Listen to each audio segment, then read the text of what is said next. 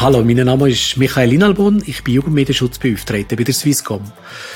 In unserem Podcast Medienstark, die wir in jeder Folge um ein aktuelles Thema rund um kompetente Mediennutzung widmen. Wir reden mit Experten, mit Eltern und sind auch mit den Jugendlichen selber. Ich danke euch, dass ihr eingeschaltet habt und ich wünsche euch eine lehrreiche Unterhaltung. Es kommt ganz stark darauf an, wie alt das wir sind, wenn wir uns einen klassischen Gamer vorstellen. Sind das wirklich die schlaflosen, asozialen, schlecht ernährten, meistens ganz bleichen Kellerwesen, die zwischendrin nur Küche kommen, für äh, Nahrung zu holen? Oder haben wir heute doch ein bisschen ein anderes Bild von einem Gamer? Die James-Studie zeigt, dass in den letzten zehn Jahren der Anteil von Jugendlichen, die regelmäßig gamet, eigentlich sehr konstant bei 70, 72, 75 Prozent ist. Gamer hat aber in den letzten Jahren ziemlich stark zugenommen. Insbesondere wächst die ganze Branche an E-Sports im angelsächsischen, aber auch im asiatischen Raum und nicht zuletzt auch in der Schweiz. Swisscom hat in diesem Frühjahr 2021 selber ein Wahlfach zum Thema E-Sports und Gaming herausgebracht. Das ist der Anlass für den heutigen Podcast Medienstar. Wir reden mit dem Raphael Aguiar. Er ist einer von den Lehrpersonen, der das Wahlfach an Schule durchführt. Er unterrichtet normalerweise Englisch an der Oberstufe im Mittelprättigau. Herzlich willkommen, Raphael. Ja, merci. Du bist ja selber früher Gamer gewesen, gell? Ja, nicht exzessiv also ich bin nicht einer von diesen bleichen Jungs gewesen, aber äh, bin gerne mal ab und zu. Äh, oder sagen wir mal so, so in, in der Primarschule, früher Kindheit, ähm, hat es so eine Phase gegeben, wo der Nintendo rausgekommen ist und dann haben alle den Nintendo müssen haben. Dort haben wir schon recht Gas gegeben. ja, und nachher ist es so, halt mal gamen mit den Kollegen und so, aber, aber nicht so exzessiv. Also ich kenne da andere Leute aus meinem Bekanntenkreis, die dann so wirklich so ein bisschen wie abgestürzt, würde man sagen, sind. Also die sind dann nur noch in ihren Räumchen und haben da World of Warcraft und äh, alles, äh, ja, stundenlang. Und einfach auch nicht mehr rausgekommen. Aber so schlimm ist es bei mir nie geworden. Aber nichtsdestotrotz hast du dich entschieden, das Wahlfach bei einer Schule äh, einzuführen. Raffi, wie hast du das Wahlfach bei eingeführt? Was hat es alles gebraucht, damit das, das klappt? Ja, also ein paar Sachen. Also ich habe mal sicher müssen schauen, dass die Infrastruktur stimmt.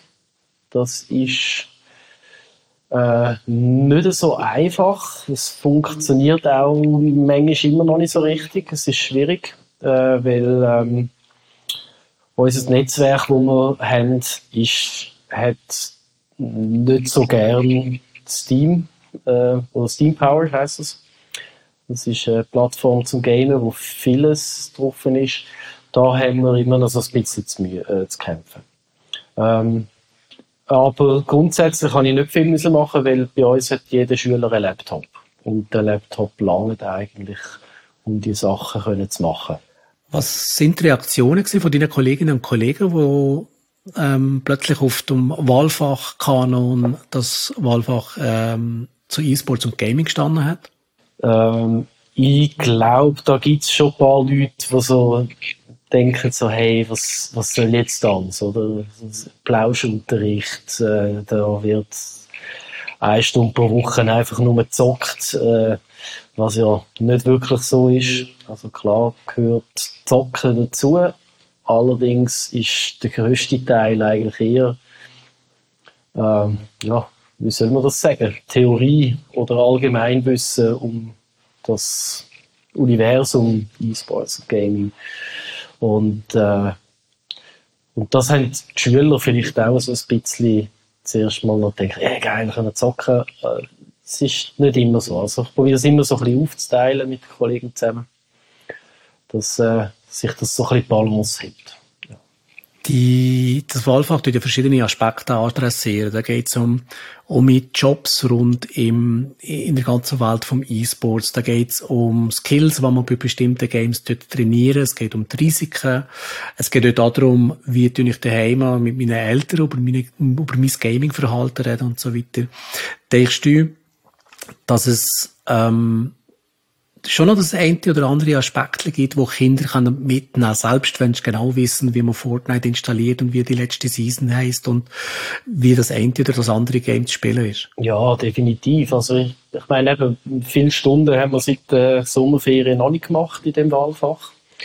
Ähm, aber was ich merke, ist, es gibt so gewisse Momente, wo es dann wieder so einen Aha-Effekt gibt, oder? Also, ähm, wie soll ich sagen? Es ist äh, klar, dass wir quasi mit dem E-Sports und Game gehen, wir in eine Domäne rein, äh, wo, wo Kinder äh, eindeutig wahrscheinlich besser Bescheid wissen äh, und zweitens sie uns auch nicht wollen eigentlich. So. Also ähm, ja, das Gefühl, das ist so wie früher so Punk oder Rock'n'Roll oder was auch immer ist, das äh, so ein bisschen, geht so ein bisschen ins Gleiche rein. Und man muss dann schon ähm, ihnen zeigen, so, hey, schau, äh, vielleicht habe ich doch ein bisschen eine Ahnung. Oder, ja, oder ich kann auch ein Game cool, äh, gut spielen. Oder wir können mal zusammen spielen. Und, und dann, äh, ja, sich das Vertrauen auch ein bisschen erarbeiten. Ich glaube, das ist noch so ein, bisschen ein Punkt, wo ich zuerst gemerkt habe, so, hm, das ist noch heikel. So. Wenn treten denn der Effekt in, dass Kinder ähm, schon fast mit einem gewissen Stolz dem Lehrer oder der Lehrerin ähm, zeigen, was sie alles kennen. Das passiert auch, ja, sie wollen es zeigen. Also es ist ja so. Also, äh, äh, und sie sind zum Beispiel ganz genervt, wenn man dann halt mal ein Spiel anschaut, wo sie halt keine Skills haben. Dann, dann wird es schwierig, oder? Dann können sie ja nicht zeigen, dass sie eigentlich gute Gamer sind. Ähm, und das ist noch, ist auch noch lustig. Das muss man so ein bisschen lernen zu handeln, habe ich so das Gefühl, wenn man so etwas will machen. Weil äh, da können äh, die Emotionen doch recht durchknallen.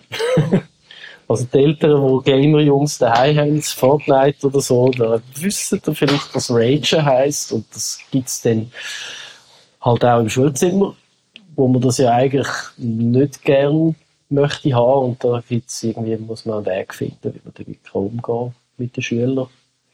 Und äh, ja, selber und schauen, dass das Mobiliar ganz bleibt oder so. Das gibt's. Ich hoffe ja, dass Kinder ähm, ein bisschen mitbekommen, oder ich würde mir es eigentlich erwarten, dass Kinder ein bisschen mitbekommen, dass sie fast wie ein, ähm, ein vernünftiges Game machen, ein vernünftiges Spiel machen, in dem dass sie sich bewusster sind, bei dem Spiel lehre ich vor allem die Skills, ähm, bei dem Verhalten vom Game will das Game vor allem, dass ich nochmal nochmal spielen, noch länger spielen und ja, quasi eine gewisse Reflexion an ihrem eigenen Spielverhalten entwickeln. Treten die Effekte? Ich glaube, da müssen wir noch länger, da sind wir zu früh dran. Da müssen wir einfach noch länger arbeiten, weil, also, im Moment ist bei dem, was wir nach, gemacht haben, wir haben jetzt mal so quasi das Modul 1 durch und sind so im Modul 2 vom, vom, vom Lehrmittel. Und ich habe das Gefühl, die, die müssen zuerst mal lernen, hey, wie gehe ich um in dieser Situation, dass ich jetzt im Schulzimmer bin und, und game. Weil sonst ist es, also es hat ein Schüler also gesagt, so, hey, sonst habe ich daheim, oder, bin ich daheim, habe meinen Stuhl und mein, mein Keyboard und meine Maus, da bin ich gewöhnt und, und so, oder. Äh, ähm, und das ist so ein bisschen eine Challenge, äh, am Anfang, dass man, dass man irgendwie schaut, hey, schau, es, es, geht jetzt nicht darum, dass du, sondern du musst jetzt mal schauen, hey, was braucht das für Skills? Und das, das Reflektieren, das müssen die zuerst lernen. Also, man muss auch dazu sagen, wir haben Realschüler, ähm, wo zum Teil auch so ein bisschen wie überfordert sind mit, mit so einer Situation. Oder? Da, ja, muss man einfach lernen, wie man, wie man damit umgeht. Die Kinder daheim gamen und jetzt kommt die Schule, und jetzt bietet die nochmal ein Wahlfach zum Thema Gamer an. Gamen in der Schule auch nochmal.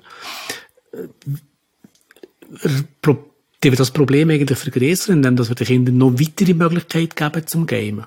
Nein, ich glaube es nicht. Eben, weil es geht ja auch darum, sein Verhalten zu reflektieren. Also, ähm, es gibt zum Beispiel eine schöne Übung da beim Modul 1, oder, wo, wo man einfach mal so verschiedene Genres von Games durchgeht und äh, sich gegenseitig beobachtet. Und da merkt, oder haben sie Sachen gemerkt, wo, wo sie sonst nicht würden merken. dass, dass der eine da fährt an den Fingernägeln rumkatschen, was er sonst normalerweise nicht macht. Äh, äh, ja, so Sachen. Und ich glaube, das ist nur zum Vorteil schlussendlich. Wenn du ein bisschen dein Verhalten kannst reflektieren, wo du einen Tag leist. Äh, egal in welcher Situation. Das nützt dir ja nachher auch in anderen Lebensbereichen. Dass du, äh, sagen wir mal, dich emotional ein bisschen kannst in den Griff haben. Nehmen wir jetzt mal an, dass Kinder in dem Unterricht lernen, eigentlich vernünftig mit dem, mit dem Gaming umzugehen, mit dem Hobby umzugehen.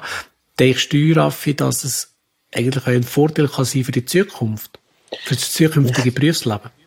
Ja, also ich glaube, es kommen immer mehr solche Berufe, wo, wo äh, ja, verbandelt sind mit, mit, mit dem E-Sports und Gaming-Ecke. Also das Beispiel aus meinem Leben wäre, äh, ich habe mal für Mercedes McLaren geschafft.